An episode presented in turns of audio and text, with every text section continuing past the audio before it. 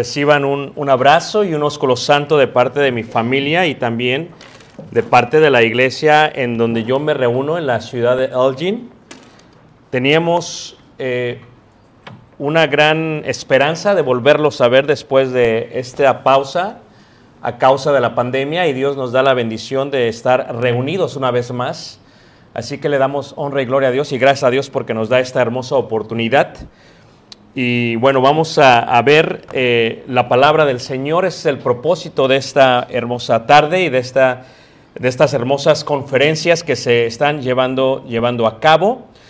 Cuando pensamos en la idea de la santificación, se nos viene a la mente automáticamente la carta de Efesios en el capítulo 1, donde habla de cómo es que venimos a ser santificados.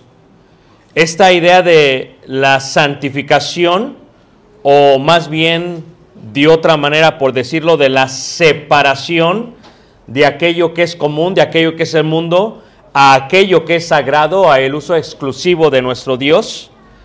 Dice en Efesios capítulo, capítulo 1, ahí en el versículo, versículo 3, bendito sea el Dios y Padre de nuestro Señor Jesucristo que nos bendijo en toda bendición espiritual en los lugares celestiales en Cristo Jesús según nos escogió en Él antes de la fundación del mundo, para que fuésemos santos, dice ahí, santos. ¿Cómo viene esta santificación? Versículo 13. En Él, o sea, en Jesús, también vosotros, habiendo oído la palabra de verdad.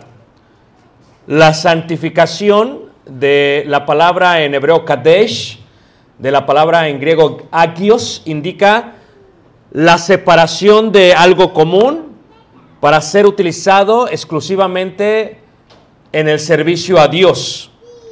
Y tú y yo hemos sido separados o santificados, el pueblo se ha santificado con el propósito de servirle solamente a Dios. Pero la manera en que esto sucede, dice ahí, habiendo oído, dice la palabra la palabra de verdad, el evangelio de vuestra salvación, y habiendo creído en él, fuiste sellados con el Espíritu Santo de la promesa. Si la palabra es de verdad, es a través de ella en que somos purificados limpiados y reiteramos, santificados, apartados con un propósito. Y así como hay palabra de verdad, en contraste también hay palabra de mentira. Esto es, la palabra de verdad es la que nos santifica, la palabra de verdad es aquella que nos ha traído a ser parte de este pueblo exclusivo al servicio de Dios y de cierta manera también la palabra de mentira puede corromper esa santificación. Cuando vemos nosotros la palabra eh, de tracción, es una palabra que se utiliza normalmente en el mundo financiero, en la palabra moderna, pero en la antigüedad no la utilizaban ni siquiera los griegos. Esto es porque es una palabra que fluye de los escritos que tienen que ver con la palabra de Dios. La palabra se separa en dos secciones. La primera parte es kata, que indica el fin, y la lia, que indica lo que sucede con este fin. Esto es, hay un objetivo, hay un propósito por el cual se dice algo. Y eso que se está diciendo, esas palabras que se están pronunciando, tienen el objetivo de corromper a alguien más. Como decía el rabí, el rabí decía, puedes maldecir a alguien en Roma y matarlo y condenarlo en Jerusalén.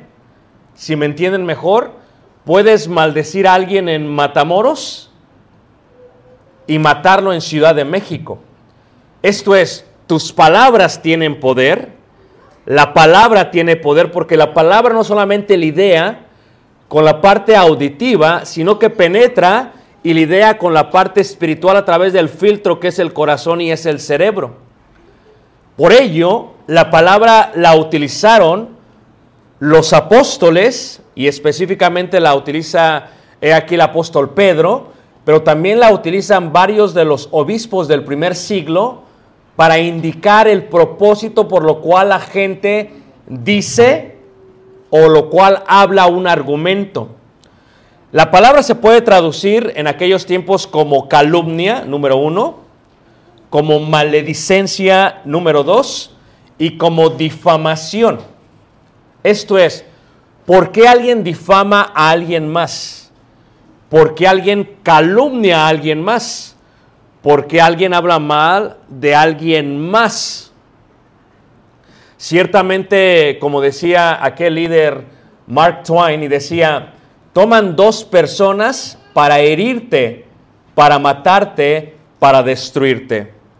Toma tu enemigo que va a hablar mal de ti, que va a decir una calumnia en cuanto a ti, y toma tu amigo el que lo escucha y va y te lo dice a ti. Y este sentido tiene que ver con que esas palabras hieren el alma de un ser humano. Pero luego decía otra persona, he aquí, tres personas son dañadas, tres personas mueren cuando alguien calumnia, maldice o difama. Muere la persona que lo ha dicho porque ha hablado mal de alguien. Y también muere la persona que lo ha oído hablar de alguien más y muere aquella persona de la cual se está hablando de una mala, mala manera.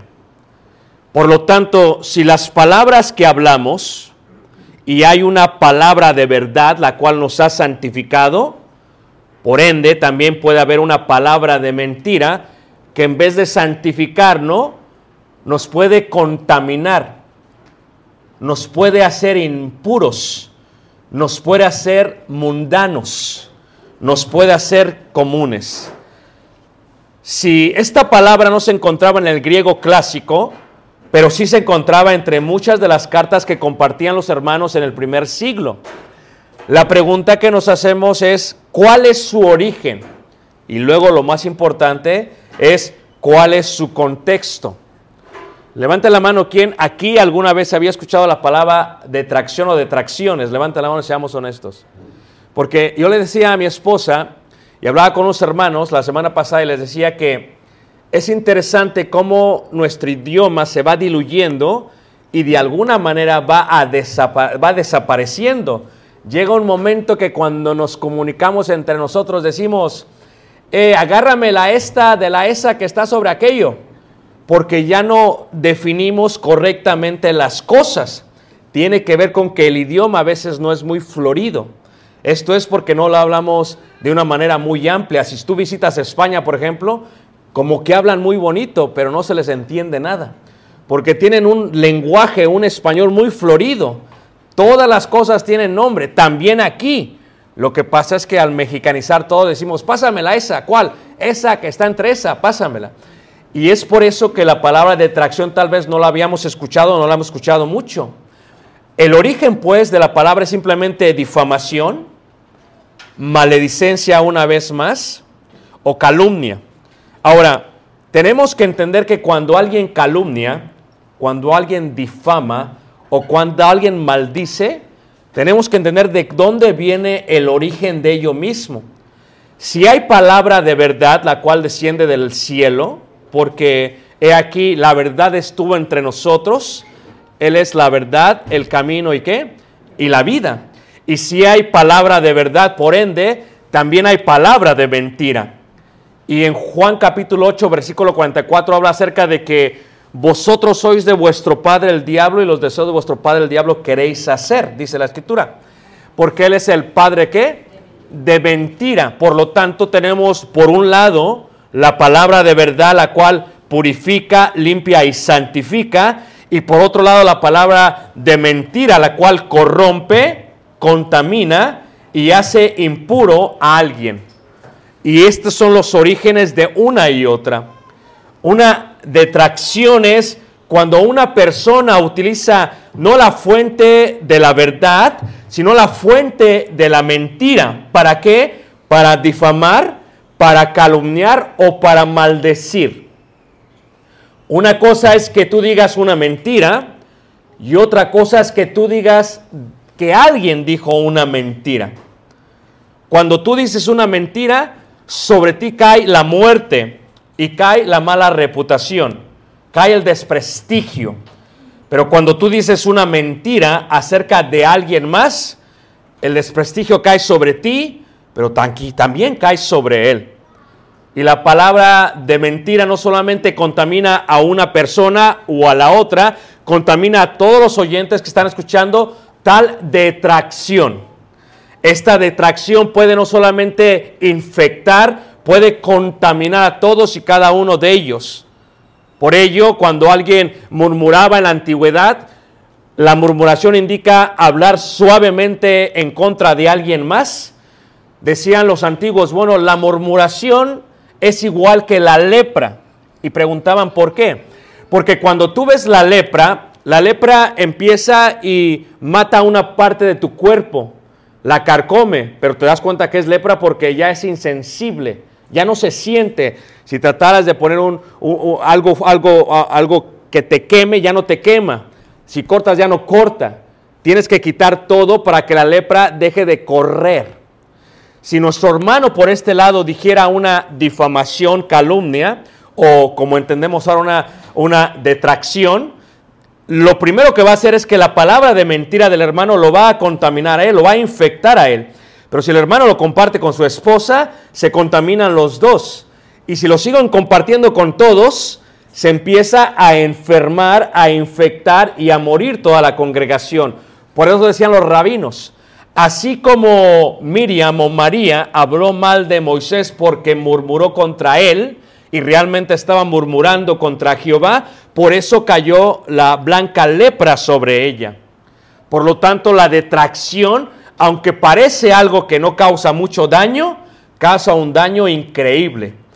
Y es que ahora no se puede hacer una detracción solamente con la boca, se puede hacer aún con los dedos. Cuando uno postea, cuando uno usa el teclado o el teléfono, puedes colocar una detracción, lo cual en su origen viene de parte de la palabra de mentira. Y si viene de la palabra de mentira, ¿viene de quién?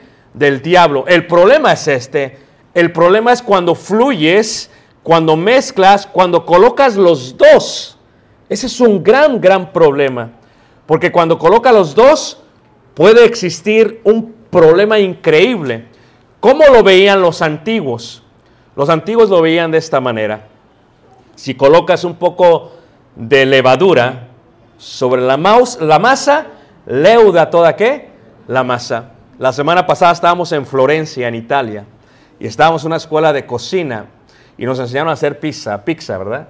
Y entonces eh, el, eh, eh, este Francesco, que era el, el maestro, nos decía de la importancia de los ingredientes. Y nos dice Francesco, dice, bueno, es que ustedes en América, incluyo esta- México si me permiten eh, la pizza que comen, dice, no es pizza, dice, es cartón. Le digo, bueno, no sé si he comido cartón, pero yo he comido pizza. Y me dice, y engarró la masa, eh, la harina, y estaba literalmente tan fina, hermanos, tan fina que parecía ese tipo de azúcar en polvo. Y luego saca el aceite de olivo extra virgen y lo coloca sobre la masa. Y luego saca la levadura. Dice, pero esta levadura, dice, no es como la levadura de ustedes que viene en cajita. Esta es totalmente, ¿qué? Orgánica. Y dice, no me lo van a creer, dice. Acá, nos comimos cada uno de nosotros una pizza grande. Y yo por primera vez dije, wow, no me siento inflado. ¿Tú comes una pizza de Little Caesars? Es más, no una pizza, solamente cuatro rebanadas, ¿eh? Y te inflas. Ahora le puedes echar la culpa a la pizza porque estás inflado. Si mezclas la levadura con la masa, leuda toda la masa. Y dice Jesús, la falsa enseñanza, aunque esté mezclada con la verdad, leuda toda qué? Toda la masa. Cuando vemos esto, la pregunta que nos hacemos es, ¿cómo se desarrolla una detracción? Bueno, hay cuatro pasos para el desarrollo de una detracción. Y del segundo al tercero es cuando tú como oyente, tú como miembro de la iglesia, tú como persona que has recibido la palabra de verdad y que a través de ella te has purificado, limpiado y santificado como un pueblo santificado, tú puedes detener tal detracción, tal detracción. Es como cuando viene una hermana y te va a decir un chisme. ¿A quién le gustan los chismes, hermanos? No sean, no sean mentirosos, hermanos. ¿A quién le? Le digo yo a la gente, el chisme es como el buitre. ¿Cómo así? Dice, toma dos personas, toma dos alas para volar y para carcomer a alguien más. ¿Cómo es eso? Sí, toma el activo y el pasivo. ¿Cómo es eso? Sí. O sea, aquel que trae el chisme y aquel que escucha el chisme. Dices, pero yo no dije nada, pero lo oíste. Y está siendo copartícipe para devorarte aquella persona que está en el suelo. He aquí, así es el chisme. Tanto el pasivo como el activo participan para devorar a alguien más. Y a nosotros nos encanta saber algo de alguien más. Pero ¿qué sucede cuando ese algo es algo que no es puramente verdad, sino mentira o mezclado? Y entonces eso puede dañar no solamente a alguien, puede contaminar a toda la gente. Hay cuatro pasos para el desarrollo de una detracción. El primer paso es lo que se conoce como de dónde nace la intención diabólica. En Santiago, por ejemplo, en el capítulo 3, habla eh, así el hermano del Señor Jesús. Santiago capítulo 3, en el versículo, versículo 14. Pero si tenéis celos amargos y contención en vuestro corazón, no os jactéis ni mintáis contra la verdad. Lo que sucede muchas veces es que muchos de nosotros mentimos contra la verdad. Sabemos que lo que vamos a decir no es verdad, pero no nos, no nos ayuda el hecho de que quien lo está diciendo no nos cae bien. Por lo tanto, tratamos de pelear contra esa verdad. Y dice ahí la palabra de Dios, porque esta sabiduría no es la que desciende, dice, no es la que desciende de lo alto, sino terrenal, animal y qué? Y diabólica. Todo pasa en la parte espiritual, en las huestes espirituales de maldad. Ahí es donde nace una, una detracción. He aquí, vivimos en dos mundos. para que me entienda la juventud, en dos plataformas, la plataforma espiritual y la plataforma física. Y estos dos están unidos en algo. Y nosotros en el mismo momento vivimos en los dos, en la espiritual y en la física. El espíritu del hombre y la carne física. Y cuando estos dos se unen es lo que se conoce como la ventana del mundo físico al mundo espiritual o lo que se le llama el alma. Y aquí es el alma el que pelea constantemente, constantemente con todo. El origen es pues el diablo, la intención en la hueste espiritual. Número dos. El segundo paso a desarrollar una detracción es la intención humana. Ahora que he recibido esta mentira, difamación, calumnia o maledicencia, ¿me conviene o no? ¿Cuál es mi interés personal por ello? ¿Me conviene esta mentira o no me conviene? Y si me conviene, entonces yo hago de esa primera intención diabólica mi intención. Y como dice el apóstol Pablo en Romanos capítulo 8, que los designios de la carne son enemistad contra Dios. Y un designio es la intención humana en cuanto a hacer algo.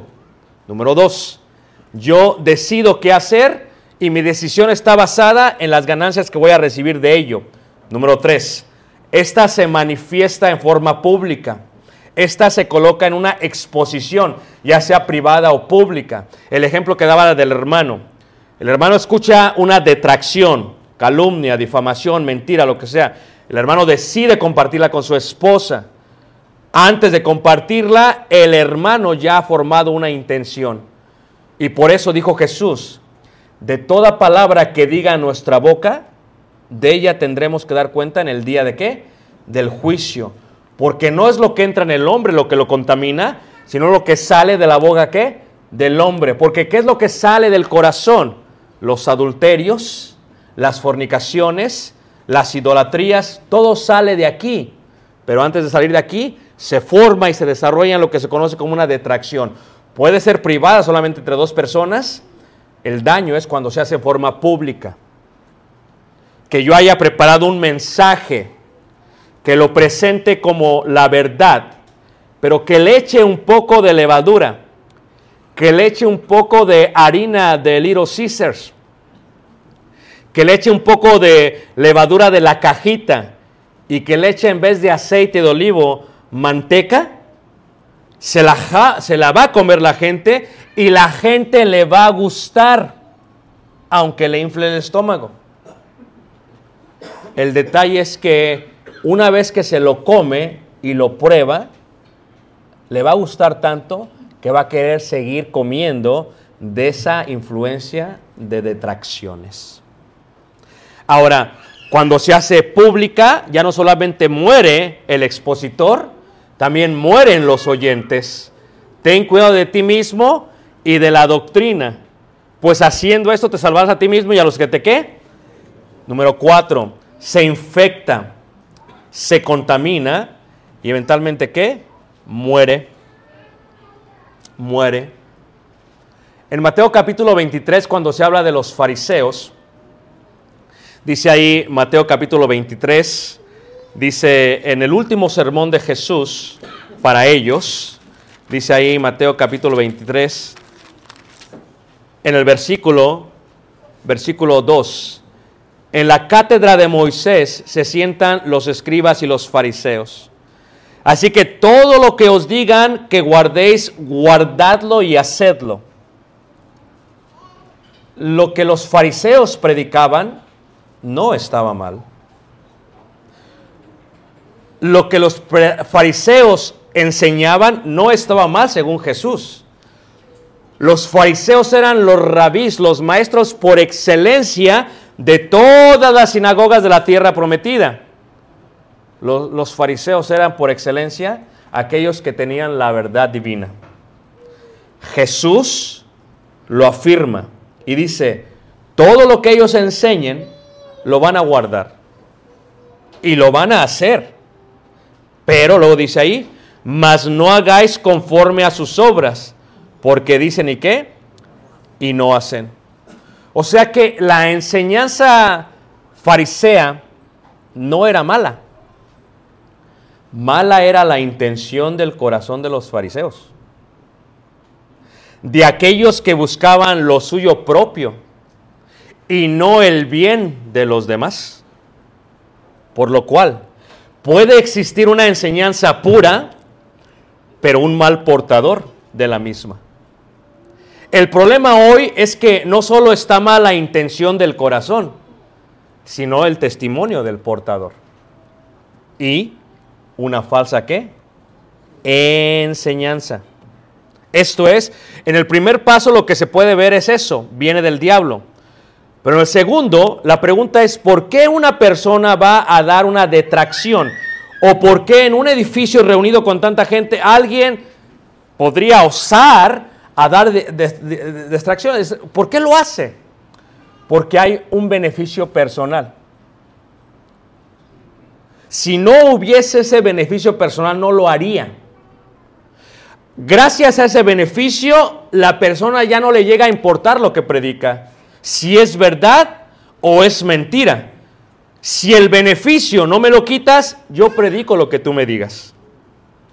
Si esto me beneficia a mí, no importa si es una detracción o no. ¿Se acuerdan de Simón el mago? O sea, ¿por qué lo hizo? Porque había un beneficio personal. Dice, yo quiero el poder. ¿Quién me lo puede dar? Y bueno, Pedro le, exhorta grandemente porque había ello. ¿Cuál puede ser una ganancia humana? La vanagloria. Jesús dijo que aquellos creían, pero amaban más la gloria de qué? De los hombres. Cuando la fama sube a la cabeza, llega un momento que nosotros ya no preparamos el alimento conforme a la verdad, sino conforme al entretenimiento. Llega un momento que lo que queremos es las masas, y no hablo de la harina, hablo de la gente. Llega un momento que pensamos que el número supera la calidad. Llega un momento que pensamos que no importa el contenido, lo que importa es la intención, pero lo que purifica y santifica es la verdad. Y entonces aquellos que enseñamos tenemos que tener cuidado porque como dijo Santiago, no os hagáis muchos maestros porque recibiréis mayor que condenación. Y como la intención del corazón o la intención humana no se puede mirar, es ahí donde viene un problema. No solamente lo hacen por vanagloria. Pablo lo explica que muchos lo hacen por envidia y contienda. Es increíble, porque la gente hablaba mal de Pablo. ¿Pero por qué hablaban mal de Pablo? Porque para ellos Pablo era una amenaza. Si yo entierro a Pablo, yo tengo esta región. En los negocios se le llama market share. Es como un mercado, ¿no? Y entonces hay muchos que hablan mentira y dicen es que si yo calumnio a Pablo, voy a tener más market share, voy a tener más terreno. Entonces, si lo, si lo inundamos aquí, si lo enterramos aquí, si lo calumniamos aquí, si decimos que no es apóstol y si decimos que no es esto y esto y esto y esto, la gente no va a escuchar a Pablo. Y eso es una calumnia, es una detracción. Pablo en la cárcel, aún en la cárcel, dice, hay muchos que no buscan lo suyo propio. ¿Qué es lo que están buscando? Están buscando lo suyo propio y qué es lo que lo hacen por envidia y lo hacen por qué? Por contienda. Lo hacen por beneficio qué? Personal. Así que tienes que entender que las detracciones tienen un origen, pero se desarrollan en el humano, en el ser humano. Por eso es tan importante comprender la intención del ser humano que te enseña la palabra de Dios. Yo le tengo muy poco respeto a la gente que cuando le dejan de pagar se van de una congregación. Muy poco respeto.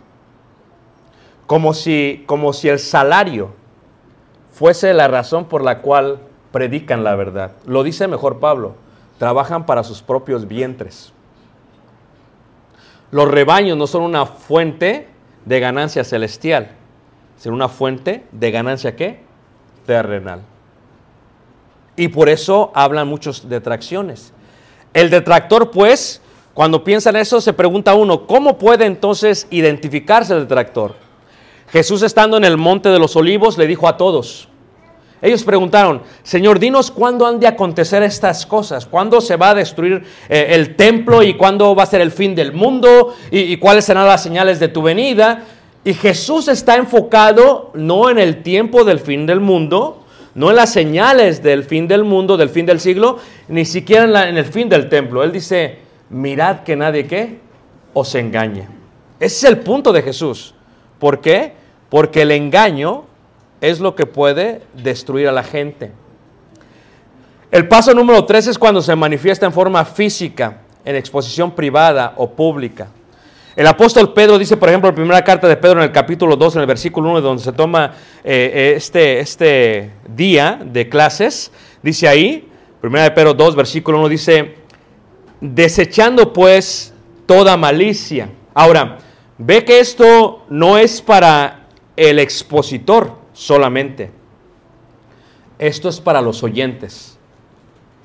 Esto es, quien desecha no debe ser solamente el expositor. Quien desecha realmente deben ser quienes?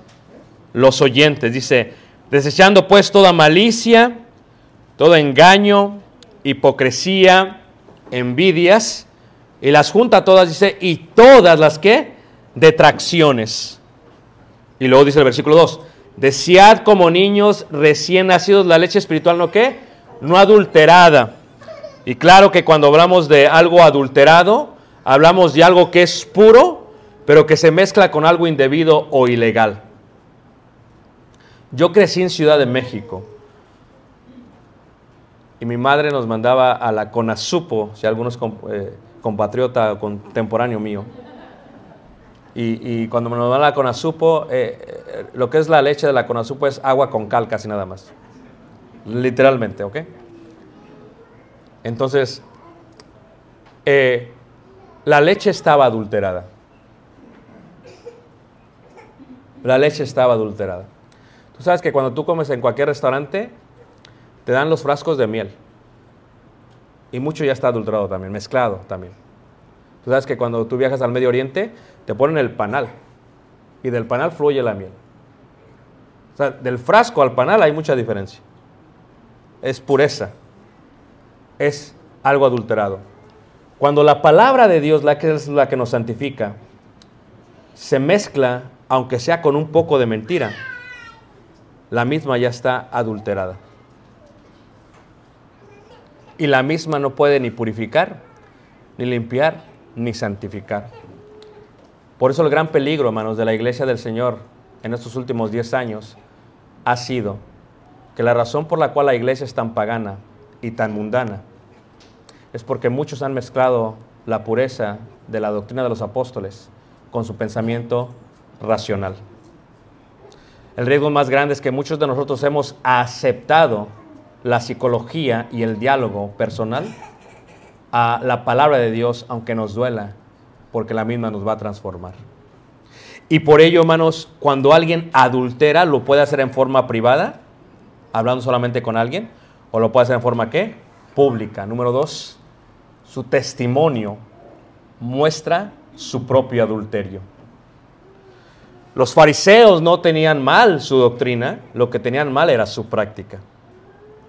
Todo lo que les digan van a hacer, pero no hagan conforme ellos dicen.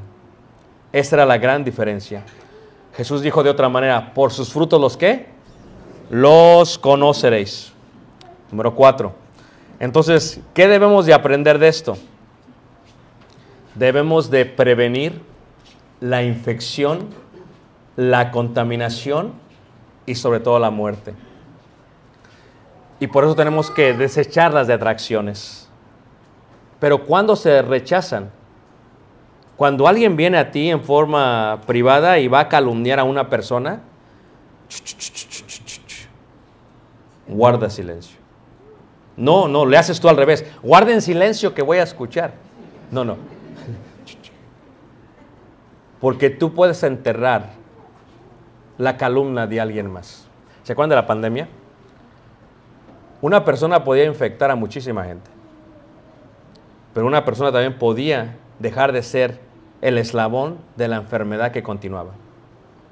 Pues más daño que la pandemia hace una detracción, hace una calumnia, hace una maledicencia.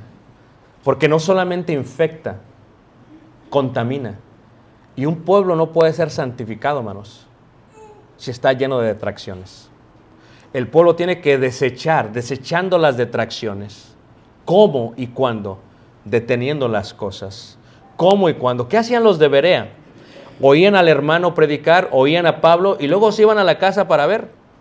¿Sabes cuál es el peligro el día de hoy? Tenemos una iglesia que no estudia y una iglesia que no verifica. No verifica para ver si lo que se ha dicho es verdad. Acabamos, escuchamos la lección y vamos a la casa y prendemos Netflix y nos aventamos toda la serie. Pero no revisamos, ya no hacemos apuntes, ya ni siquiera nos importa. Si mi salud y mi santificación depende del portador y de la verdad que nos está dando, bien decían los de Berea, vamos a ver si todo lo que dijo Pablo es verdad. ¿Cómo puede uno entonces eso? Primero, tenemos que aprender a desechar a los portadores. Mira, hay mucha burocracia en la iglesia del Señor. ¿Ok? Te lo digo como alguien que conoce la iglesia casi en toda Latinoamérica. ¿Ok? Mucha burocracia. Tanta burocracia que antes de que tú llegues a un lugar, según ellos ya te conocen. Es que lo que tú tienes que entender que hay portadores que piensan terrenalmente como diciendo, es que si esta persona viene y predica aquí, me va a ganar el terreno. Y están dispuestos a difamar y a calumniar y a maldecir a alguien y matarlo desde Argentina hasta Chicago. Eso no es un problema para ellos. Ellos piensan que ganan cuando difaman o calumnian a alguien. ¿Sabes quién gana? El diablo. Porque si solamente permitieran que la verdad llegase a ese lugar, continúe. ¿Sabes qué dijo Pablo? Dice, ¿sabes qué? No me importa la intención de ellos con tal de que prediquen el Evangelio. Fíjate el tipo de madurez espiritual. ¿Sabes qué? Algunos lo hacen por envidia y otros por contienda. Con que se predique el Evangelio es eso. Es el tipo de madurez que se requiere el día de hoy. Desechas a un mal portador cuando lo conoces por sus frutos. Cuando lo que practica no es lo que predica. Porque el buen juez comienza por dónde? Por su casa. Así te empieza, porque por sus frutos los que los conoceréis. No puede eh, el árbol de manzana dar naranjas y no puede el buen árbol plantado por la verdad decir mentiras. Yo le decía a nuestros jóvenes este fin de semana, decía, escucha bien lo que te voy a decir. Si tienes un amigo o alguien que habla mal de alguien más, ya está hablando mal de ti. Fíjate la ingenuidad que hay el día de hoy. No es que habla mal de todos, pero de mí no habla mal. Si ya está apuñalando a los demás, créelo, ya te ha apuñalado también, ¿qué? A ti. Pero si alguien atenta contra la verdad de Cristo,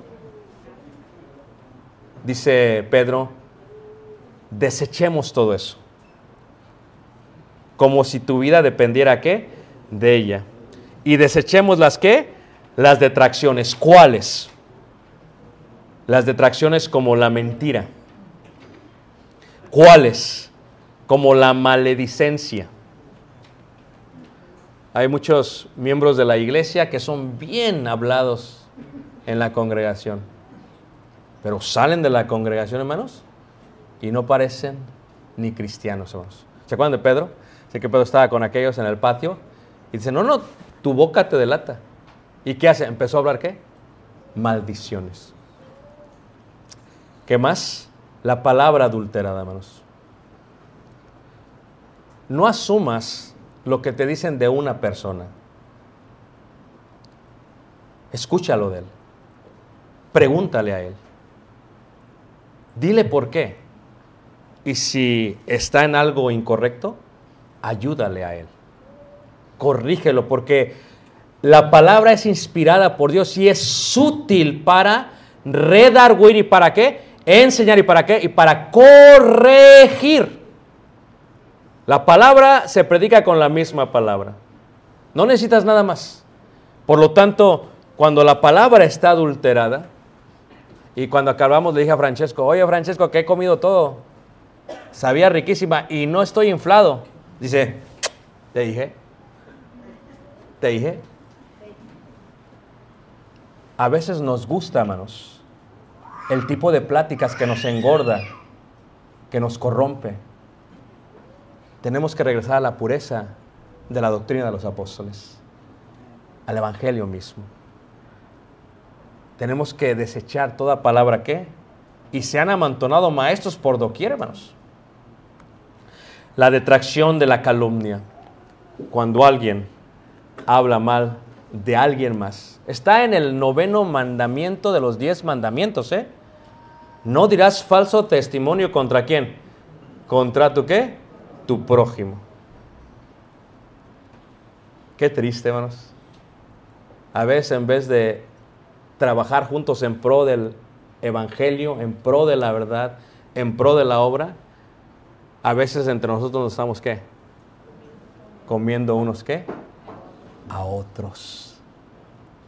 No, eso no puede hacer entre vosotros. Porque un pueblo santificado es un pueblo limpio, puro, que ha recibido la palabra qué? De verdad. Y si permanecéis en la verdad, seréis verdaderamente mis qué? Discípulos. Porque la verdad os hará qué? Libres. Yo soy la verdad, el camino y la vida. Y nadie va a ver al Padre, Dios por medio de él, hermanos. Déjame decirte qué hace la palabra de Dios. La palabra de Dios te salva el día de hoy. Y la palabra de Dios, hermanos, es una hermosa constitución para su pueblo.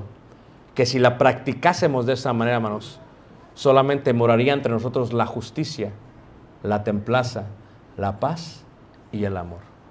Mi invitación para ustedes, hermanos, es que tratemos de ver si lo que se predica es lo correcto. Y la invitación de Dios a todos nosotros es, tenemos que aprender a desechar qué? Las detracciones.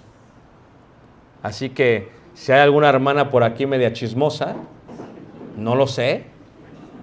A ver, levante la mano. ¿Quién de aquí piensa que hay una hermana chismosa? No la apunte, no, no, no. no. ¿Ah? Si alguien siente como que me apedreó el hermano, no fui yo. La palabra de Dios es la que está haciendo su efecto. Y hermanos, déjame decirte algo, ¿ok? Cuando uno predica la verdad tal y como es, no necesita ayuda. La palabra de Dios nunca regresa vacía. Y no solamente habla acerca de la conversión de la gente del mundo, sino de la santificación de los que yo somos parte de la iglesia. Vamos a ponernos de pie y vamos a cantar un himno para reflexionar esta hermosa lección.